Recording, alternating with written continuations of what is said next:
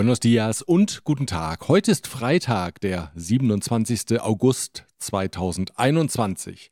Mein Name ist Björn Liske und dies ist Ihr Mexiko-Podcast. Diese Ausgabe erreicht sie mit der freundlichen Unterstützung von Evonik, ein weltweit führendes Unternehmen der Spezialchemie. Klöme.com der Spezialist für IEC-Elektrokomponenten im Bereich Automatisierung und Energieverteilung.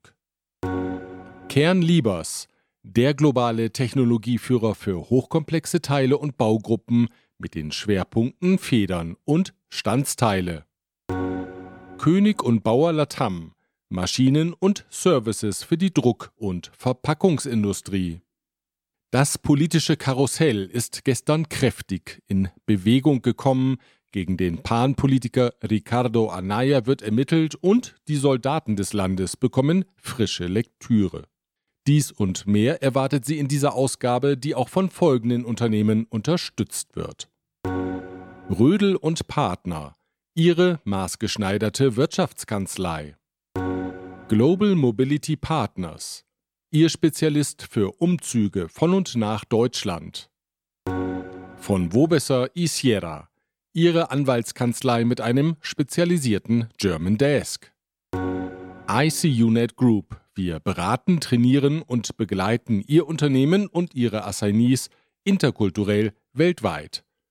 Die Links zu den Homepages finden Sie auf mexikopodcast.info. Ausgefallen ist am heutigen Freitag die morgendliche Pressekonferenz Mañanera des Präsidenten. Es ist das erste Mal seit dem Amtsantritt von Präsident Andrés Manuel López Obrador, dass Demonstranten die Durchführung der täglichen Pressekonferenz verhinderten. Der Präsident hält sich derzeit in Tuxtla Gutiérrez auf, von wo aus die Konferenz übertragen werden sollte. Allerdings blockierten Mitglieder der mächtigen Lehrergewerkschaft Cente und Mitarbeiter staatlicher Krankenhäuser ihm den Weg und forderten den Präsidenten zum Dialog auf. Die Lehrer kritisierten, es gebe noch immer Reste der von der Vorgängerregierung beschlossenen Bildungsreform. Die müssten weg. Das Personal von staatlichen Krankenhäusern forderte eine bessere Ausstattung und beklagte, dass Kollegen nach wie vor am Covid-Virus sterben. López Obrador entgegnete, er lasse sich nicht erpressen und blieb im Auto sitzen. Mexikos Staatsanwaltschaft wirft dem ehemaligen Vorsitzenden der konservativen Partei PAN und ehemaligen Abgeordneten Ricardo Anaya vor, in einen Korruptionsfall im Kontext des brasilianischen Odebrecht-Konzerns verwickelt zu sein. Der brasilianische Mischkonzern Odebrecht hatte in ganz Lateinamerika über Jahre hinweg Politiker bestochen, um an lukrative Staatsaufträge zu kommen. Die Ermittler stützen sich auf Aussagen des ehemaligen Pemex-Chefes Emilio Lozoya, der als Kronzeuge fungiert. Er sitzt in Hausarrest und versorgt die Staatsanwaltschaft mit Informationen aus der Zeit der vorigen beiden Präsidentschaften. Lozoya war offenbar unter anderem für die Verteilung der Bestechungsgelder von Odebrecht zuständig. Nach seinen Angaben hat Ricardo Anaya als Abgeordneter im Jahr 2014 den Betrag von 6,8 Millionen Pesos erhalten um für die Energiereform zu stimmen. Die Reform war 2013 in allgemeiner Form beschlossen worden, wichtige gesetzliche Präzisierungen wurden dann im August 2014 verabschiedet. Die Reform leitete die Öffnung des Energiesektors in Mexiko ein, für Präsident López Obrador markiert sie den Ausverkauf der staatlichen Industrie an ausländische Unternehmen. Anaya weist den Vorwurf zurück. Er bestätigt, für die Reform gestimmt zu haben, was aber kein Beleg für eine Bestechung sei. Einer gerichtlichen Vorladung am gestrigen Donnerstag folgte er nicht oder genauer nur virtuell. Er befürchtet eine sofortige Festnahme und sagte, ihm drohten aufgrund der nach seinen Angaben falschen und konstruierten Anklage 30 Jahre Haft. Er halte sich derzeit im Ausland auf, ergänzte der Politiker. Eine zweite Vorladung wurde auf den 4. Oktober terminiert. Der heute 42-jährige Anaya war 2018 Präsidentschaftskandidat der PAN gewesen und hatte mehrfach angekündigt, auch 2024 wieder kandidieren zu wollen.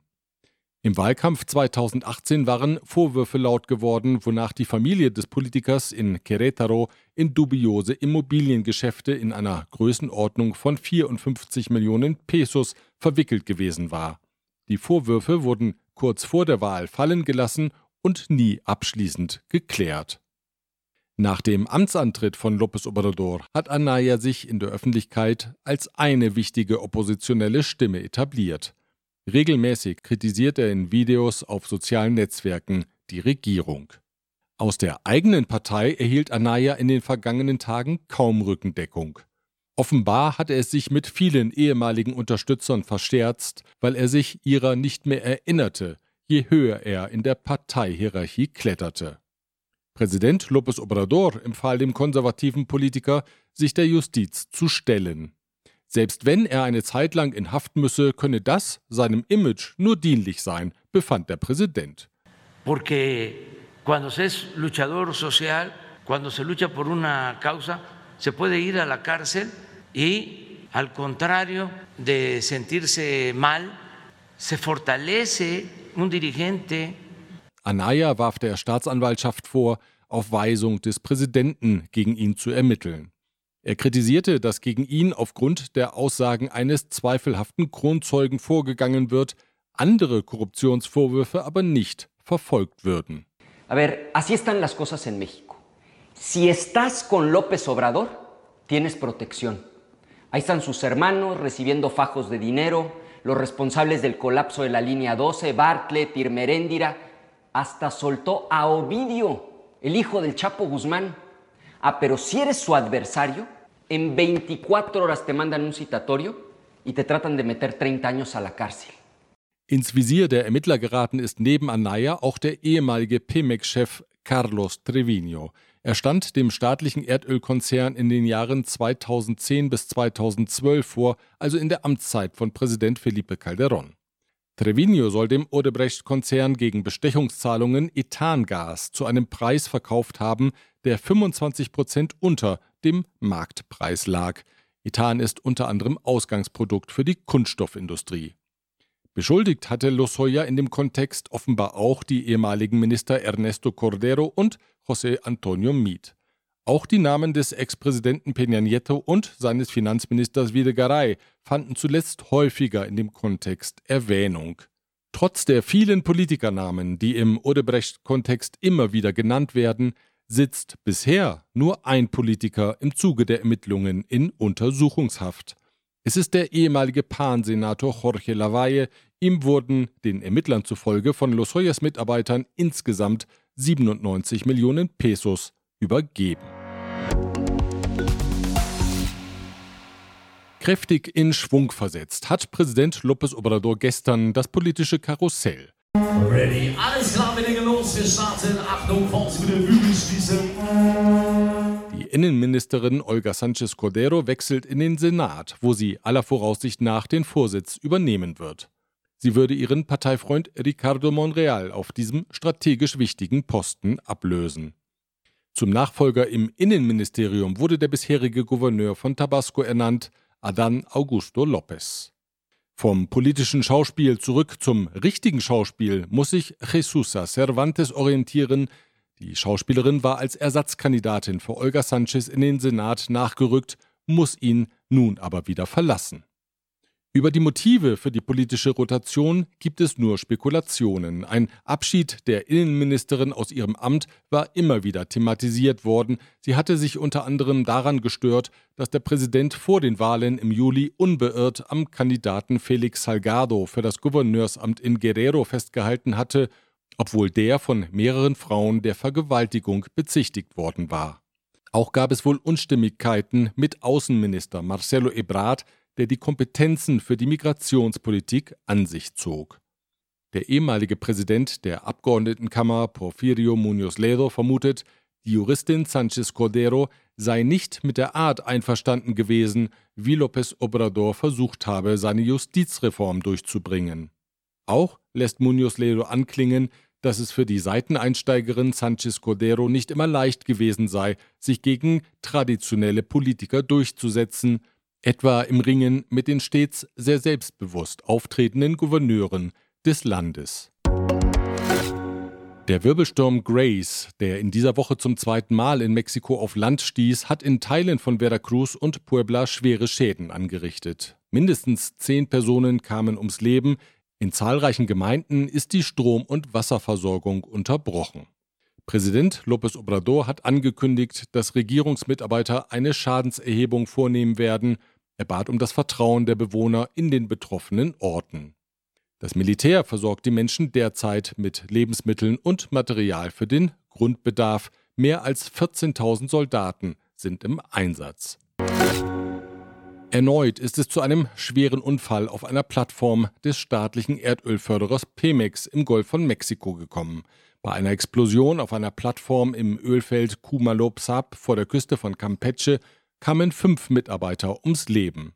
Der Besatzung der Plattform gelang es, einen infolge der Explosion entstandenen Brand zu löschen. Die Gewerkschaft der Pemex-Arbeiter kritisierte, dass das Unternehmen zu wenig in die Sicherheit der Plattformen investiert.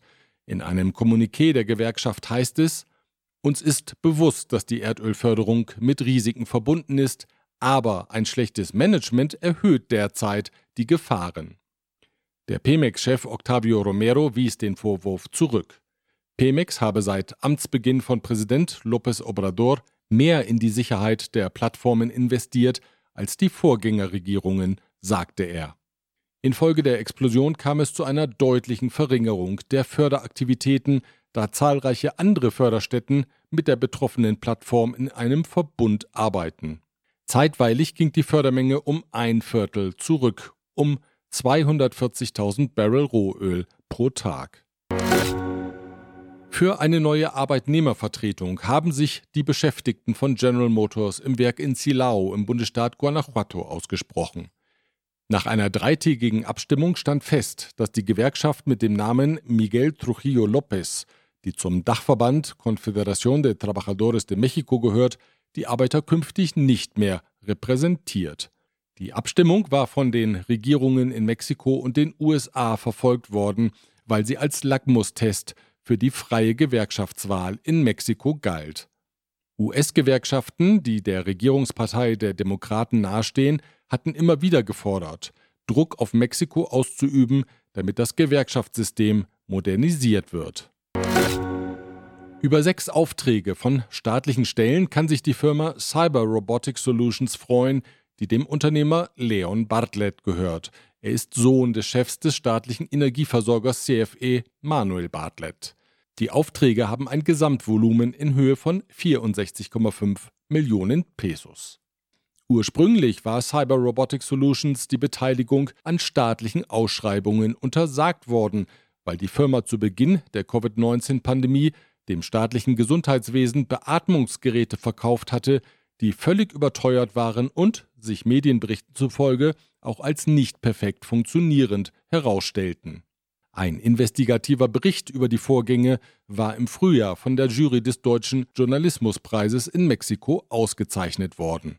Cyber Robotic Solutions hatte gegen das Veto geklagt und darf sich nun weiter an staatlichen Auftragsvergaben beteiligen. Das oberste Gericht in den USA hat die US-Regierung verpflichtet, das Programm Remain in Mexico wieder aufzunehmen, das die Trump-Regierung verabschiedet hatte. Das Programm sieht vor, dass Mexikaner und Zentralamerikaner, die Asylanträge in den USA stellen, eine Entscheidung über ihre Anträge auf mexikanischem Boden abwarten müssen. Die Regierung von US-Präsident Joe Biden hatte das Programm als unmenschlich bezeichnet und abgeschafft. Damit war es den Flüchtlingen wieder möglich, das Verfahren in den USA zu verfolgen. Die Richter des Supreme Court kritisierten diese Entscheidung nun als willkürlich und kapriziös. Der Supreme Court wird von konservativen Richtern dominiert, die dem ehemaligen Präsidenten Donald Trump ideologisch nahestehen. Mexiko hat 124 Asylanten aus Afghanistan aufgenommen. Es handelt sich um Journalisten und Redaktionsmitarbeiter, die für internationale Medien tätig gewesen waren, sowie um ihre Familienangehörigen. Die Journalisten hatten unter anderem für die US-Medien New York Times, Wall Street Journal und Washington Post aus Afghanistan berichtet. Die New York Times lobte in einem Artikel, dass Mexikos Regierung schnell und unbürokratisch gehandelt habe, anders als die US-Regierung. Schutz fand in Mexiko auch eine sechsköpfige Gruppe junger afghanischer Wissenschaftlerinnen, die Spezialisten in Robotik sind und unter dem Namen Afghan Dreamers Team internationale Bekanntheit erlangt hatten, weil sie ein kostengünstiges Beatmungsgerät für Covid-19-Patienten entwickelt hatten. Außenminister Marcelo Ebrard sagte, die Aufnahme der Flüchtlinge aus Afghanistan knüpfe an Mexikos Tradition als Exilland an. Immer wieder waren besonders im 20. Jahrhundert große Kontingente von Flüchtlingen aufgenommen worden, etwa während des Spanischen Bürgerkriegs und der Diktaturen in Chile und Argentinien. Militärs an die Bücher. Dieser pazifistisch anmutende Befehl kommt von Paco Ignacio Taibo II., der den staatlichen Verlag Fondo de Cultura Económica leitet und jetzt die Buchkollektion 21 für 21 vorgestellt hat. 21 Bücher für das Jahr 2021 nämlich. Es handelt sich um Werke, die zwischen der Unabhängigkeitserklärung des Landes und der Mitte des 20. Jahrhunderts verfasst wurden. Nun gelte es, die Zielgruppen für die Bücher auszumachen und die richtige Zustellung zu gewährleisten, sagte Taibo Segundo. Eine Zielgruppe, die mehr lesen müsse, habe man bereits identifiziert, das Militär nämlich. Yo creo que debería comentarles que una parte de la distribución va a ir hacia los mandos de la milicia. Importante, porque necesitamos que lean. Ich finde, dabei sollten wir es nicht belassen.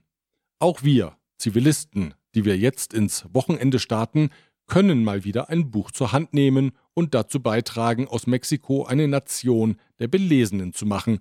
Wie genau ist der Begriff nochmal? La República de los Lectores. Richtig. Also, ich wünsche Ihnen eine spannende, lehrreiche oder unterhaltsame Lektüre. Lesen Sie, was immer Sie möchten. Oder hat noch jemand einen aktuellen Buchtipp? Ya este fin de semana aparece mi nuevo libro que se llama A la mitad del camino y un capítulo lo dedico a describir cómo fue la relación con el presidente Donald Trump. Ah, A la mitad del camino, auf halbem Wege also, das neue Buch von Präsident López Obrador erscheint an diesem Wochenende und ausführlich berichtet der Autor darin über seine Beziehung zum ehemaligen US-Präsidenten Donald Trump. So viel hat er schon verraten. Ich verrate Ihnen noch, wann wir uns wiederhören, am nächsten Freitag nämlich. Bis dahin.